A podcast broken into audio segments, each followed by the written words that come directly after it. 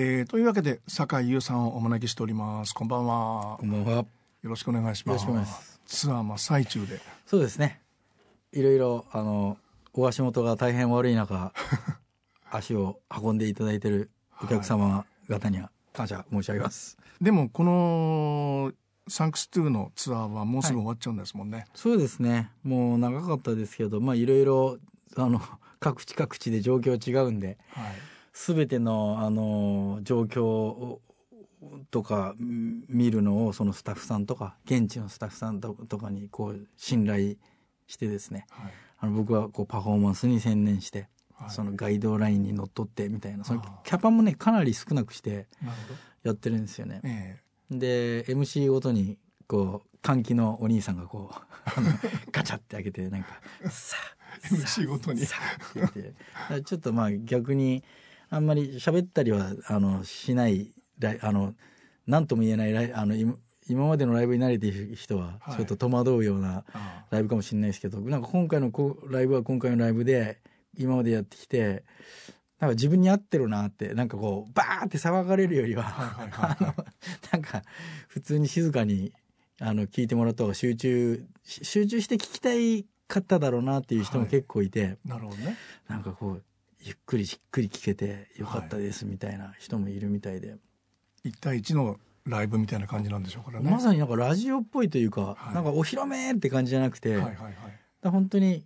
30から多くても560ぐらいの、はい、あのすごい一対一の感じになりますよなんか、ねはい。まあ、このツアーは4月の24日で終わってるわけで、はい。えー、来週ですねニューアルバム「愛の出番」と「サンクス2」というですねそれぞれ音楽のトーンコンセプトがはっきり違う2枚というですね2枚組のアルバムが出ますね。はい、そうですね、えー、これはもうなんだろうなコンセプチュアルなアルバムというよりは、はい、あのー、ここ最近のなんかこう酒井優の活動で日の目を浴びなかった 何年間も。だ裏アルバムですね。裏アルバムね。裏裏アルバムですあの前々作のですね「You Are Something」と前作の「はい、あのフューチャー・ザ・ワールド」はですね世界をこう回りながらレコーディングするというとっても画期的なそうですね。作り方をしてそう。なんかやっぱり世界に触れて、はい、タッチして、はい、それのリリースパーティーみたいなのをもう大々的に去年野音でややるつもりだったんですけど、はい、あのそれも飛んで、はい、こ今年のその野音でもライブやるんですけど、今年、それは結構気合入ってますね今。あなるほどね、うん、裏アルバムっていうのはでもまあそこで日の目を見なかった。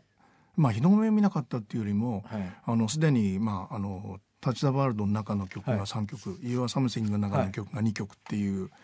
日本語で歌ったり、はい、全然アレンジを変えたりっていうのもあるわけでまあ、日の目を見なかったっていうよりも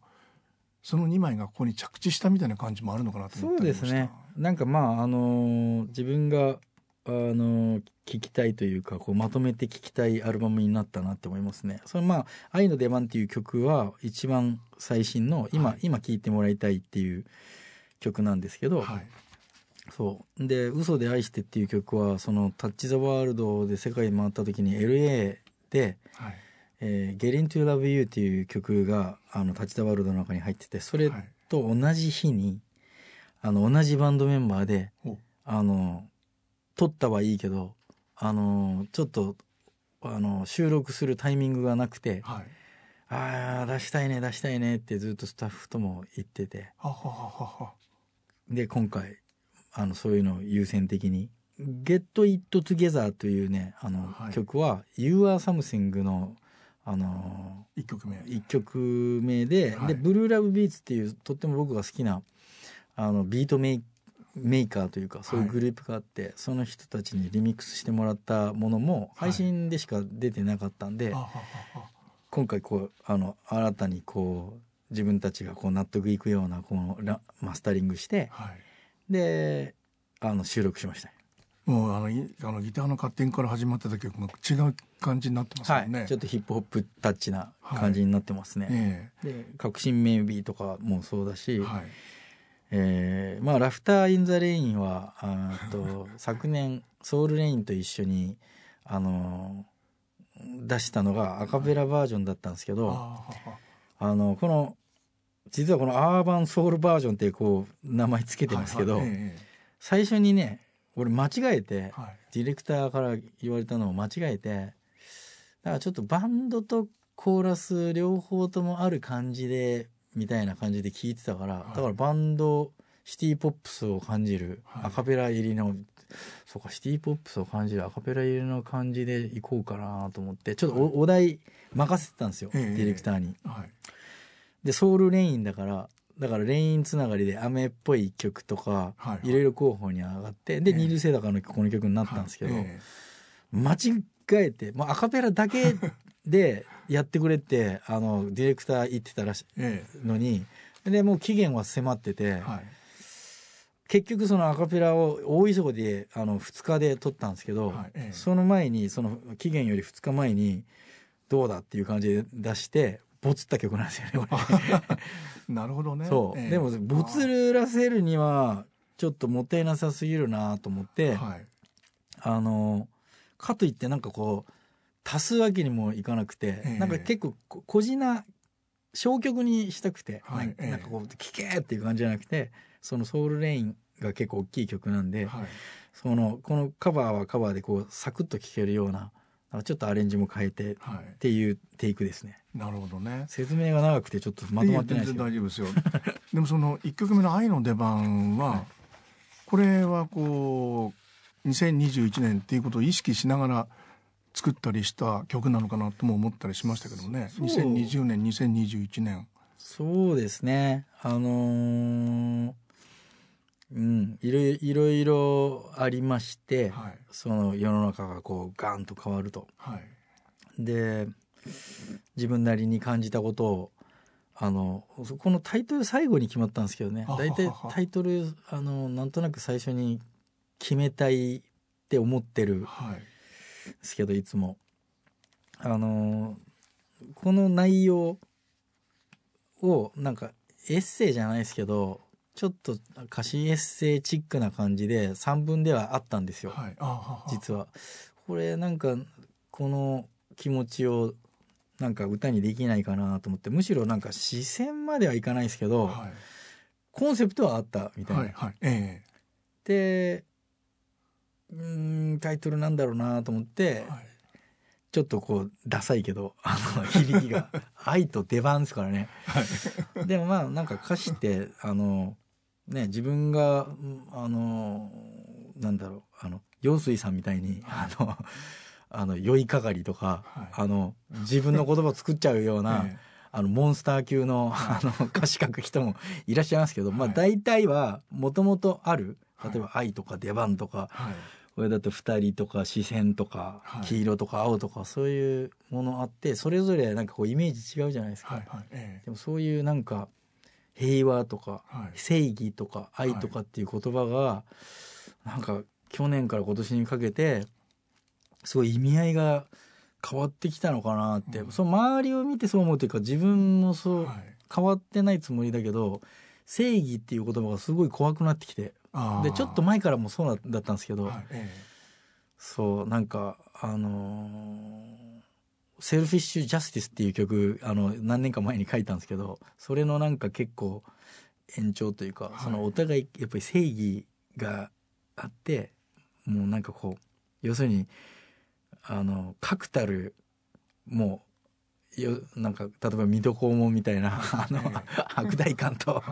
なんか正義の味方って分かれてることもあるかもしれないけど、はい、大抵の場合はいがみ合ってるのってよく二者の話を中立の立場で聞いたらなんかお互いすごいピュアに正義を語ってるわけで、はいえー、それのなんか衝突とかやっぱ感じた一年だったんですね。はい、で僕にそれを解決することはできないんですけど、えーえー別に音楽ってなんか思ったこと書いていいじゃないですか。なんか勝手に書いたっていうなんか感じですね。あのー、このディスク1とですねディスク2っていうのは、はい、まあ、ディスク2の方の「サンクス2」は1月にアナログ版で出てるわけでしょ。はい、そのアナログ版で出すっていうのを決めた時にこういうこの2枚愛の出番との2枚組っていうのもイメージアイデアとしてあったんですか、まあ、特にないんですけどやっぱ CD の需要が思いのほか強かったんで別に意地悪であのレコードだけ出してるわけじゃないんで、はいえー、なんかあのちょうどいいタイミングだなと思って、はい。うん、あの出させていただきました。まあ、あのアナログ版音のこだわり方はねそれはあのずっとこうかなりお持ちな方なわけで、はい J−POP はなんだっけ？足の細いおデブちゃん？ああ懐かしいですね。まああの中音ばっかりでそうそうそうそう。そうそう汚いっていうね、ねそれ大きいスタジオでマスタリングスタジオそれこそマスタリングスタジオで聞くとよくわかるですね、はいえー、うん、まああのそれプロじゃなくてもわかるですね。だからまあなんかすごい低音っていうのもちゃんと意識しながら最近作ってますね、はい、あでこのこれまあ「サンクス2」はこういう弾き語りメインのまあ曲が集まってるわけですけど、はい、でまあ2枚こう揃うと、まあ、両面が、はい、坂井優さんの両面全体が見えてくるみたいな。はい。前編うんそうですね。あの別に対比してるわけじゃないですけど、ね、対比してるわけじゃなくてね。続編ですよ。でも全部つながってますから、はい、もう自分がもうねあのメロディーのついた2期ぐらいにあの持ってますから。なるほどねまあ、今あの愛の出番でですねそういうその2021年2020年2021年って話がありましたけど「サンクス2」の方のあの崇高な果実と「ヒズストーリー」もそんな感じですもんね。はい、そうですね。そうですね。なんかちょっとうん。あのー、軽くニヒリストなのかなって思ったりしますね自分の、はいはいはい、重度のニヒリストじゃないですけど、えー、うん、であのなんか昔からそうなんですよね。はいあの北条記を好きな時期と嫌いな時期とみたいな。そうそうそう。鴨野さんあの長明さん、はいええ、もうそう例えばそのものの哀れですよね、はい、そのなんかもういちいちいちいちなんとかなんとか自分は無力でいと悲しいみたいなことをなんか連発するわけですよ。はい、んなこと言わないで街出て遊べばいいじゃんって思う時と、はい、なんとなく 長明さんのなんかこう人間って別に金持ちになったって落ちぶれてあの金なんかどうでもいいよなって思ってるこの自分の思ってることも別にあのどうでもいいことだし、はい、あ哀れよのみたいななんかなんかそれがなんかあの結構気持ちよく、はい、あの、えー、感じる時もあるんですよ。で、はい、音楽ってその世界の中でなんか別に必ずしも全部ドキュメンタリーじゃなくてもいいし、はい。えー、なんかこう私小説ぐらいの、はいはいはい、自分のなんかあの、まあ、僕の音楽僕にとっての音楽で言ってるんですよね、はい、人にとっては違うと思うんで、だからその自分なりにバランス自分が救われてますね音楽を作ることで。はい、でそのなんかちょっとピリッとしたの世の中をこう世直ししたい気持ちはさらさらなくて。さらさらなくて、うん、あの長明さんの感じなんですよね、えー、もうそもそも無力感があって、はいえー、なんか自分なんかちっぽけで何にもできないから、はい、あのちょっとあのブログであの騒いで、はい、ちょっと注目浴びていや別にいいじゃんみたいな感じの なんか延長上でもあるんですけどね。でもヒズストーリーにはですね歴史を振り返ると正しいのはいつもマイノリティって歌ってるじゃないですか。言ってるだけっすよ。言ってるだけなんですか？いや別に正す気はないですけど実際まあそういう一面もあると思うし、はいえーうん、やっぱり、はい、強者が書き換えるものなんで、はい、でもそれに,、えー、によってなんかあのそなんか全部言い出したら、僕の正義のことを言い出したら、いや人々はみんな幸せ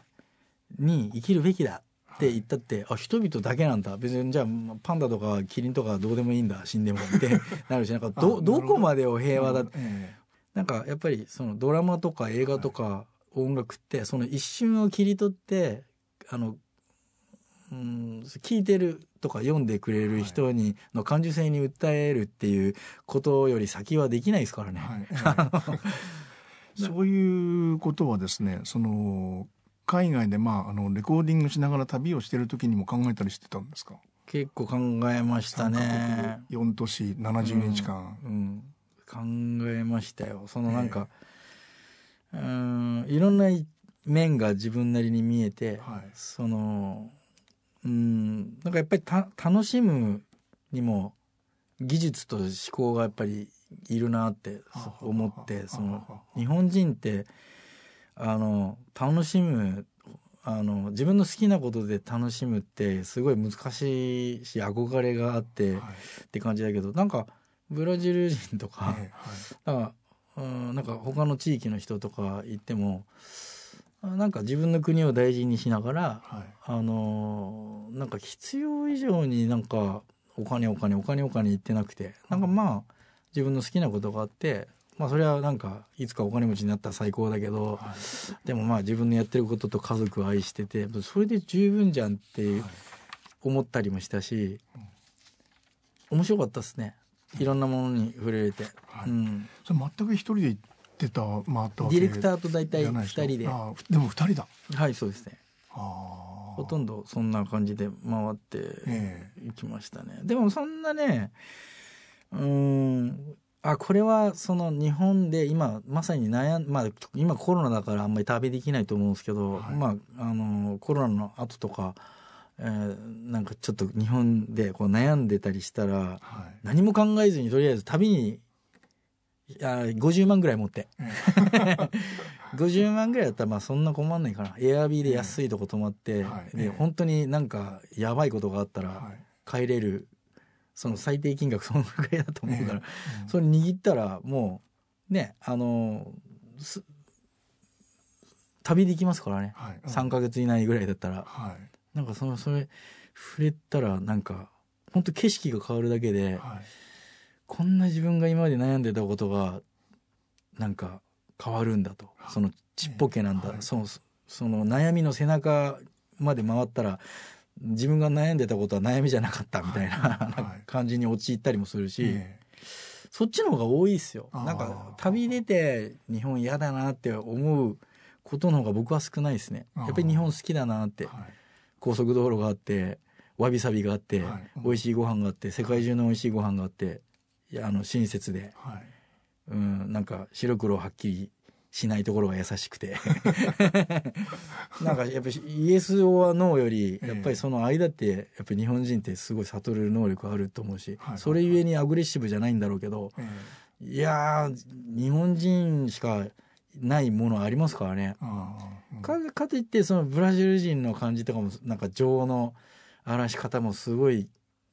もう僕はあのカルチャーショックだっただったし、はい、だからねあのルイスっていうすごい仲良くなった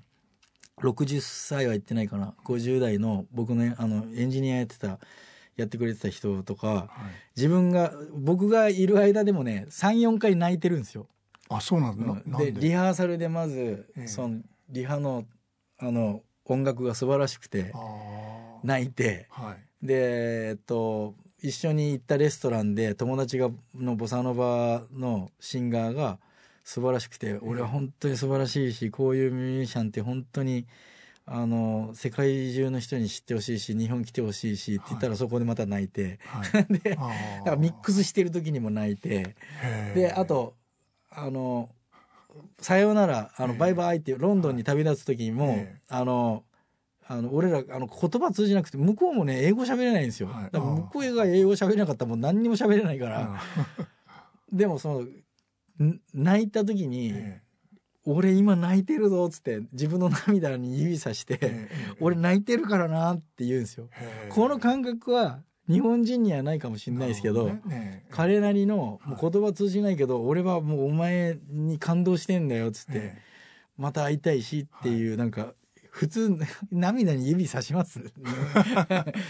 でもすごい可愛い人種ですよね。これが俺の気持ちなんだみたいなね。ねすごい可愛い。まあルイスが特別かもしれないですけど。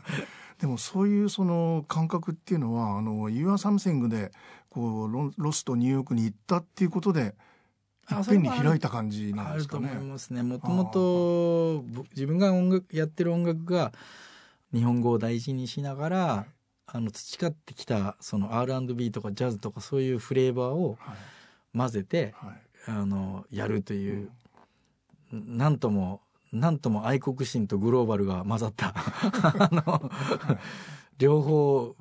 和洋折衷っていう感じのももともとそうなんですよね。最初からもうなんかこう頭になってる音楽が結構西洋の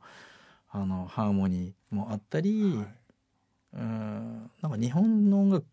あの j p o p とか日本のメロディーって何なんだろうって、そうインコグニートのブルーイとも話したりししましたけどねここのその自分たちの作った曲のここはイギリス人あるいは黒人か書くメロディーだよなっつって。でもここは「No」っつってこれは多分書かない。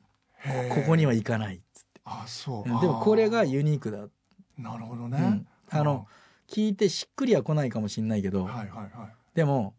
僕らが中東の音楽聴いて、えなんか不思議に思うけど別にそれが悪い音楽ってわけじゃなくて、はい、なんかこう連れていかれる音楽じゃないですか。はい、音ってなんかやっぱ風景と一緒で、うん、でそれが入り混じってて日本ってすごいハイブリッドになってるから、はい、何が日本人的なのかっていうのは分からなくなってるかもしれないですけど、その「タッチ・ザ・ワールド」でちょっと面白かったですね。それやっぱり自分が持ってるあの自分が洋楽のメロディーだと思って書いてるものも、全然あの意外と方角だったりなるほどね。あ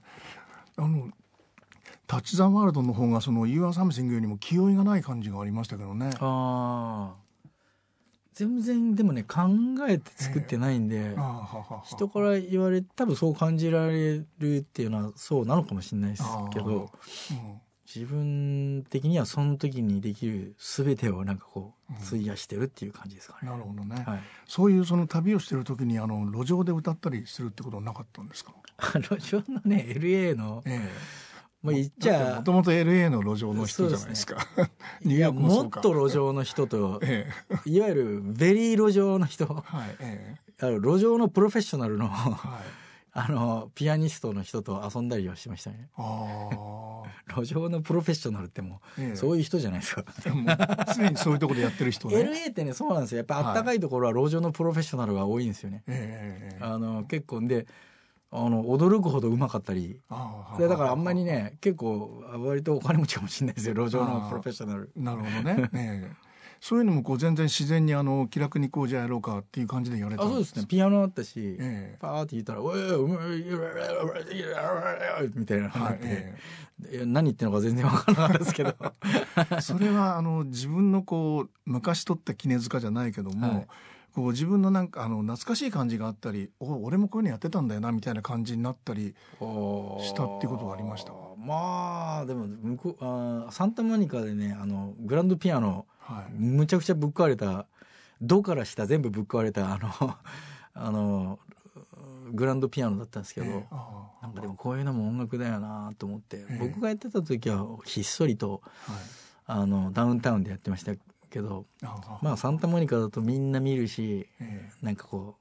うあのいいですいいもんですよすごく、うん、楽しかったですよ、まあ、2年前かいやあの「You Are Something」の時にやっぱりこの番組来ていただいてるんですけどその時とこうずかなり違うなっていう感じがあるんですよ。こんなにそのリラックスしてたっけ？あの時っていう感じがちょっとありましたね。僕はでも自分リラックスしてるのかしてないのか、ええ、ああんまりそこをフォーカスして考えたことがないかもしれないです、ね、なるほどね。まあ、あの時はあの、ジョンスコさんとやりましたみたいなことがあったから、やっぱりそういうその、まあ、ミュージシャンの話とか、はい、こう曲の話とか、スタジオの話とかっていうのが、まあ、いっぱい山のようになってたっていうのもあるのかもしれないですね。いや、その、うん、ジョンスコとできたっていうのはもう最初の衝撃ですけどね。もう、本当覚えてるし、ええ、すごい音だったし、もう感動の毛布でしたねまさに。感動の毛布。やっぱそういうの積み重なってこうこの今回のアイド出番とサンクス2があるっていう感じがしますか、まあ、うんあのたくさん海外に行ったんでなんかサンクス2はこう、ね、家に戻ってきたっていう感じはしますけどね。全部日本の録音だし、えー、フォーキーな曲もあるし、はい、あのーそうですね。あの派手なセッションをして作り上げたというよりは、はい、なんか弾き語りの曲も多いしアカペラの曲もあるし、はい、なんかそういう感じですかね。だってマジックボールツはアルツはこれはジョンスコさんがやってた曲でしょ、ね、はい、これはあのラジオ局の皆さんにあのなんだろういろいろステイホームライブをあのえっと、ボイスメモかなんかにとって、はい、あの送ってて言われたのを大体断ってて、でどうせ作るんだったらあのバーってこう弾き語りしただけじゃなくて、はい、しっかりしたもの作ろうと思って、えー、あの3日ぐらいかけて作ったはいいけど多分流れたの多分3回ぐらいだと思うから もったいないなと思って。これ3日で作ったんですか？アカペラ。そうですそうです。へえ。3日うん3日ぐらいはかかったかな。まあそのミックスをとあのレコーディングだけで。ああの歌重ねていくだけで、うん、そうです3日ぐらいだったと思います、ね、はあはあ何十回ってやってるわけでしょ？何十回ってやりましたね。何十回っつうか1,000回ぐらい歌ってんじゃないですか。はあ うん。そう1,000回っつうかまあ一曲通してじゃなくて途中まで行って、このここだけここだけみたいな。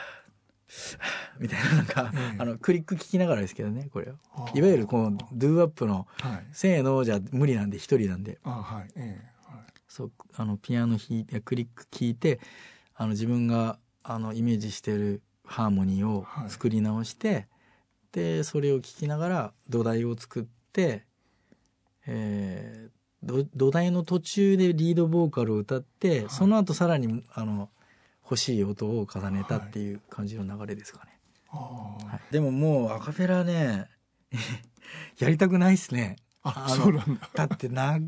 すごいかかるんですよ。あそうでしょうね。しかもこのその3日で終わったって言っても1日10時間近く多分歌ってますからね。なるほど1000回だったら、ね、止めて休んでで、声も変わるし、はいはい、変わったらちょっと変えなきゃなんないし、はい、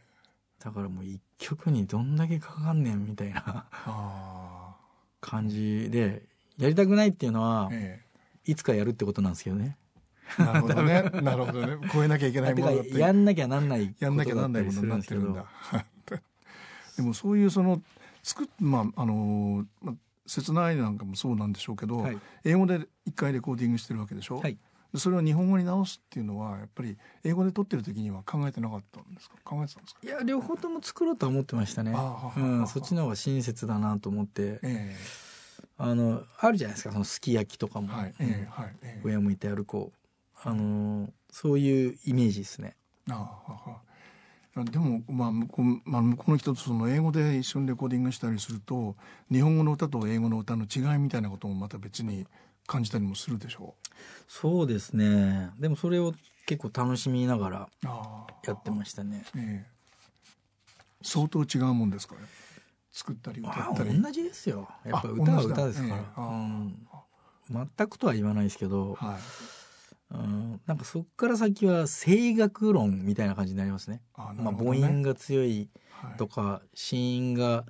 えー、英語が強いから、はい、あの音量ちょっとちっちゃくても大丈夫とか、はい。えー、やっぱり歌詞がわかるんで、はいはい、マイケル・ジャクソンのアルバムとかボーカルちっちゃいですよ。あのでもしっかり聞こえるからあれはやっぱり英語の特徴かなって思いますね。なるほどね。うん、まあ、あとマイケルの声の素晴らしさっていうのもあるし、はいはいはい、やっぱりなんか、うん、日本語はやっぱりぼってりしてますよね。うん、そのあのこういう西洋的なあの、うん、グルーヴのものって、はい、ドラムとベースがむちゃくちゃでかくないと全然面白くないから。確かにねなのになんか変な作りあのサウンドはちょっと洋楽を意識してるのに、はい、ボーカルだけがやたらでかいっていう、はい、あのスタイルをあの日本の j p o p スはやっぱ作っちゃったから、はいうん、だからそれにそれがヒットしちゃったらやっぱそれに習うじゃないですか。はいはい、でなんかだんだんおかしくなってきて、で最近多分いいんだと思いますけどね。うん、でもそういうそのあの革新メイビーなんかでもかなり自由低音バージョンな感じになってる自由低音がやっぱりないと本当に意味ないですからね、えー、こういうファンキーな曲って。はい、だから極力ボーカルちっちゃくして、はい、あのちっちゃくというか存在感はちゃんとあるあの感じにしないとダメなんですけど、はい。えー、だまあキックとドラムがあドラムとベースが大きくなるっていうのは他のことものがちっちゃくなるっていうことともう、はい。えー、あのニアリーイコールじゃなくてイコールだから、はいはいはい、あのフェーダーでやっぱりちっちゃく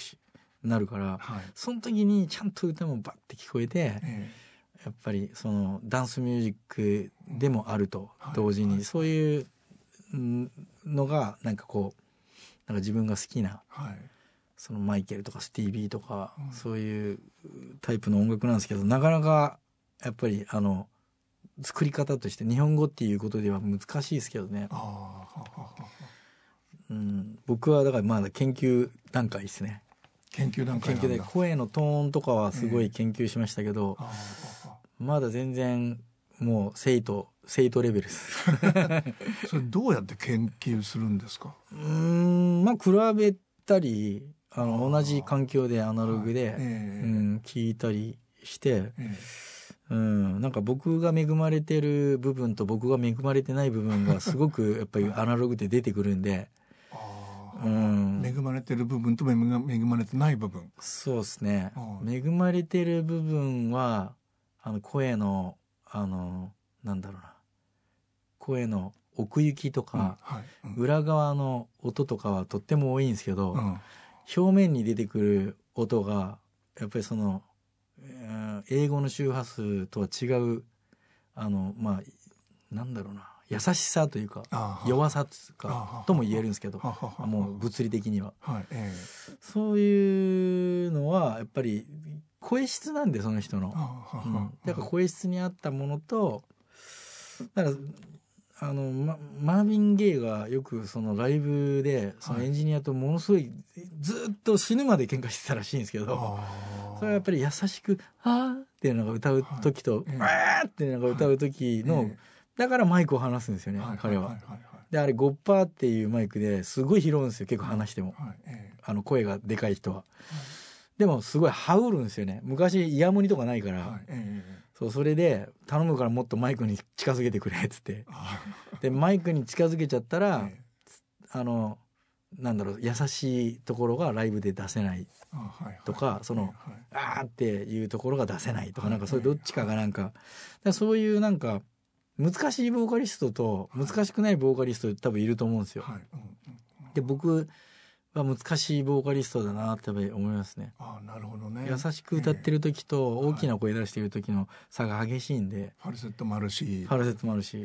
でそれはもう本当に同じ音量にすることはできるんですけど、はいまたちょっと違うなって思ったり研究段階ですね。それはあの波形とかこう数字で。えもう骨伝導でわかりますね。あ骨伝導骨伝導であのこのこのなーって歌ってる時は。ええ。はーって歌ってる時に合わせたら、はい、あーってもうだいぶ離さないと、えー、ブーンってなっちゃうじゃないですか。はいはいはい、それも倍音もそうで、えー、そのやっぱりそのあのレコーディングとかで、はい、でもその優しい声で歌ってないと出せない世界観とかもあるんで、それはでも日本語の僕は自分の日本語の母音の音感っていうのはすごい好きなんですよ。あの客観的に、はいはいはい、だからそこはなくしたくないし、えーで今回のアルバムでいうと「ダイヤの指輪」とか、はいええ、まあそのまあマジックワールドとかもそうかな,、なんか優しく歌ってそのヘッドホンとかで聴いてこう包まれる感じの、はい、うん。なんかまあ、うん、街の街灯と、はい、やっぱりそのよ夜中の、はい、あの柔らかい月明かりぐらい違いますからね、あの同じ明かりでも。なるほどね、ビーンっていうきらびやかな明かりがなんかマイケルの「ロック・ウィズ・ユー」とかだったら、はい、はあっていうそのあのあのあのマイケルと俺を比べてるわけじゃないですよ。今たまたま比較対象になってるだけですから。たまたまね。そう。優しく歌ってるところはもう月の明かりだとしたら月の明かりのところまで来てもらわないと、はい、あの街にいる時はあの月の明かりがそんなにや柔らかく見えないから。なるほどね、うん、だからまあそれがやっぱり同じアルバムで、はい。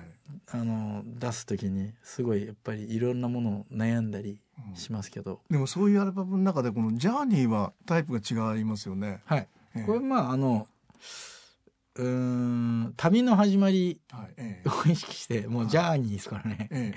ー、なかったんですよねジャーニー以外が。あなんかこういろいろ考えたんですけどね「何々旅」「何々旅」みたいな。これ今回のために書き下ろした曲。えっとねと、タッチ・ザ・ワールドの旅が始まる前に書いて始まる前に書いた。ので入れなかったんだ。入れなかったっす。あの配信ではもう出してたんですけど。そう配信で出してんのそう。それで、えー、あの晴れてっていう感じですね。なるほどね、はい、あでもこういう気分であの割と8ビートっぽい感じで旅が始まってったんですかあの元気いい方がいいなと思ってね、はいえ。なんかお思い出深いですけどね。そのなんかコーラスえをいコーラスが楽しかったですね。コーラスを入れるのが。あこれ向こうの人ですもんね。はい、ええ。LA のね、はい。ゴスペル隊に入れてもらって。うん。みんなノリノリで。だから黒人みたいに歌ってくれってって黒人に 言いましたけど、爆笑してましたけどなんか俺は黒人のサウンドが必要なんだっつって笑ってましたね、はい。このサビかっこいいなと思いましたけど。でもそういう旅っていうことで言うとですねこの井の頭公園っていうのはこれなんで入れてるんですか？井の頭公園。2008年。なんか僕好きな曲で、ええ。でちょうどなんか冬とかはい。春とかその辺に、えーふまあ冬リリースだったんで、えなんか今聴いて暖炉みたいなあの曲ないかなと思ったらはい。井の頭公園入れちゃおうかっつって。あの入れましたね。これは割と急実際にその井の頭公園っていう場所に対してのある、まあ、思い出があったりそうですそうです。するんですか？それも15年ぐらい前の曲ですからね。うん。今はだからご当地ネタではい。例えば札幌だったら最後「大通公園」っつってなんか変えて歌ってますけどね、ああまだでも本当にあのメジャーデビューっていう感じじゃない時でしょ？そうです。あれは、うん、YUSAKI っていうアルバムですね、はいええ。もうインディーズのアルバムですね、はい。井の頭公園でその頃路上ライブをやってたとかっていうことなんですか？ああちょっとやってたんですよね。ああうん。あ大々的にじゃないですけど。えでもあんまり関係ないかな。そんなに。そういうような関係なんですね。ウクレレのね弾き語りのヌッカっていうやつがいて、ええ。ー茨城出身でで彼とすごいよく遊んでたんですけどええ。よくね原付きで行ってはい。で当時ね浦和かどっかでねなんかねピアノをはい。ずーっと弾くバイトをしてたんですよね。はい。よく覚えてますけどそこに行く前に えヌヌーがそのあの路上ライブやるときはなんか連絡くれてでずーっとそこでミルクティーを2人で飲みながらええ。路上ライブしたりえはい。路上ライブを見たりやつのなんかそういうのやってましたね。懐かしいですけどね。なんかでもそういうその旅してきたってこともあるんでしょうけどあのその頃のこう日本でも路上しライブをしてた頃の気分っていうのととっても近しくなつながった感じがするんじゃないですか。渋谷の街で悶々としてる感じがないんじゃないねかうん。いやまあそれはそれでありますね、うん、ジャムセッションして、えすげえ嫌なやつだったとか超怖かったってよく言われますよ。うん。その頃の自分まだいるの？めっちゃいるんじゃないですかいるんだ、まあ、今日はいない感じするけど。いやでもうーんそうっすね。難しいですけどなんかうーん物作る時に嫌いなものがなくなったら創作意欲はなくなるでしょうね、確かにね、うん、好きなものじゃなくて。うん、あいつ嫌いとか。はいはいはいあんな音楽は最低だとか、はいはい、ええ言わなくてもいいんですよね。うんはい。でそれを言っちゃうのが若気の至りなんですよね、はいでも思わなかったらうん。なん何なんでなんですかね。何かがやっぱり欠けてくるんでしょうね。反骨精神とか、うん。作る必要がなくなるというかああでもそれだけの旅をすると反骨精神っていうことがいらなくなるんじゃないの？もっと自分でやることの方がいっぱい出てくるし、もちろんそうですね。もちろんあると思いますけど、え僕もだからそれがなくなったら多分書かなくなると思いますね。書くことがなえはいはい。わざわざええ。書いてるわけじゃないですか、はい。あのこういうのって。誰にも頼まれてないのに。はい。うん。でその時にどうしても出てきたいっていうその欲望はい純粋な欲望が多分音楽にもあって、はい。で俺を通してどうしてもあの出てこなきゃなんない理由があってそれが売れるとか売れないとか置いといて、うんはい。どうしても出てこなきゃなんない時に曲になるんでうん。そのどうしても出てこなきゃなんない理由が他の人でも良くなっちゃったら、ああいつ素晴らしいいよね。あいついいよね、じゃああのそのあなたが言うあいつに歌ってもらったらいいじゃんっつって、はい。であなたいらないよねっていう、はいだそういうのの積み重ねで結構やっぱりあうんミュージシャンっていうかそのアーティスト業。はいはいはいアーティストっていうのはあんまり好きじゃないですけど、うん。なんかこうなんか生み出す人ってやっぱりその、あー結構まあ、自分でも言うのはなんですけど、はいえ結構諸刃の剣というか、はいはいはいはい、うん、なんかこう、うん、そんな感じしますけどね。うん、あのタッチ・ザ・ワールドのそのボーナストラックであのストーリーが入ってたりしたわけでしょ。う、はい、まあそういうこともあってこう改めて お聞きしちゃうんですけど、はい、そのミュージシャンになるきっかけになった亡くなったお友達、はい、そのお友達に対して今どんなふうに思ってるのかなと思って。いつも思ってますよ。ただどう思ってるのかっていうのはよあその都度変わるかもしれないですけど、はいえー、いつも思ってますね。まあ、思うってなんか多分うんどう思ってるんですかね。ずっといるいるっすね、えー、うん思うというか、うん、なんかなんかあうん、なんかまあ自分の中の、まあ、神社じゃないですけど。なるほど、うん、うん、なんかこうそういう人いるんじゃないですか。そうおじいちゃんだったり、うんはい、ね、ひいおじいちゃんおばあちゃんだったりそういう場合だったりある特定の宗教を信じてる人はそのそれがあのその人の神社とか仏さんだったり、はいはい、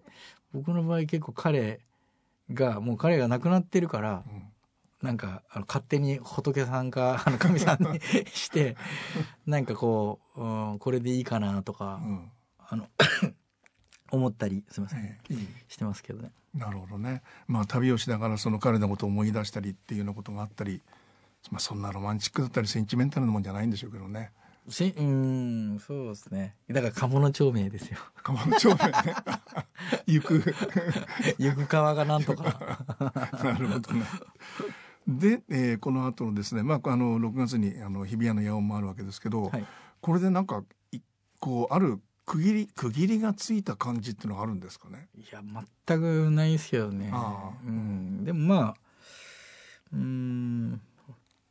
父親も母親もちょっと年になってきたし、はい、まあ彼らの健康状態も見つつ、は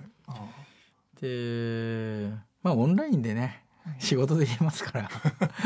でもでも海には出てらっしゃらないでしょ？出てないですね。そう。だからもう飲んだくれてんじゃないかな。だからちょっと あの話し相手いないとボケてくるから。あれちょっと話し相手してなんか僕知りたいんですよね父親のこと、えー、ずっとね漁師で、はいえー、あの僕会僕ら会話してなかったから。でそれ彼もかわいそうなんですよね、えー、もうずっと僕らのために働いてくれて、えーで年間2か月しか帰ってこないから家に。でも帰ってきたらずっと、面倒見いい人だから船員さんたちみんな連れてってで飲みまくっておごりまくって、家にはすっからかんみたいな。でだからおかんとばっかり話してたんでおかんのことは知ってるんですけど父親のこと父親の曲あの父さんの汽笛っていう曲書くぐらい父親のことは好きなんですけど。話し出すとね何にも話がなんか通じなくなるという なんかちょっと自分にも通ずるのかなってなんか。まあ父親と息子ですからね 自分の世界そう、ええ、なんかそういうのも大事にして、はい、なんか全部音楽になるんで、はいはいはいはい、全部音楽にして、うん、あのすごいなんか人が少しでもそれ聞いて、はい、どっかの誰かがもしかして癒されたら、うん、それがまあ僕の救いになりますからね。なるほどね。あの「You Are Something」の時にですねあの j p o p のジョン万次郎っていうふうに言うと思ったりしたんですが。マジ ちょちょっと待ってください。マジかよ。それやめてくださいよ。でもそういう感じはどっかにありません？ジョン万は、まあ、我々、土佐清水市民としては、はい、高知といえば龍馬じゃないんですよ、はい、ジョン万なんですよね、はいジョンマンスピリットはだからありますよ。あるでしょ？う、あの、もちろん、あの、ジョンマンさんってね、もう、いろいろ聞きたいことがあって、もうい、本当に聞きたいことだらけで、あれ本当はどうだ、どうだったんですか？とか、なんかそういうのめっちゃ聞きたいんですよね。だから、僕のその好奇心は、だからその、誠意も超えて、死まで到達する、だから、早く死んで、あの、ジョンマンと酒飲みながら、ええ、あの時どうだったとか、やっぱ話したいですもん。はい。本当言うと。あの、いつかね、その、ジョン万次郎に向けたアルバムっていうのをね、作っていただきたいですね。それちょっとあの、あの、荷が重すぎるっすね。何を考えてたんだろうっていうことも含めて。いや、本当に、あ謎多き人ですからね。そう龍馬みたいになんかあのドラマの題材になるような、はい、その劇的な死に方とかじゃなくて、はい、結構静かに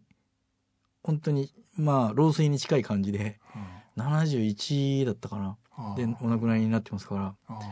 当時の70ですかね。今でも90ぐらいのイメージじゃないですか、はい。えー、だからなんどうだったんだろう。ホリフィールド船長とかあのヒゲ触ったことありますか？とかどうで どうでもいいことあのアドベンチャー号乗ってその、はい、えっと、日本で最初にコーヒーを飲んだのはジョン・マンだとかって聞いたこともあるし、はいはい、最初にアドベンチャー号から降りて、はい、えっとあの沖縄に降り立つ前に何をしたかってコーヒーを入れたっていう、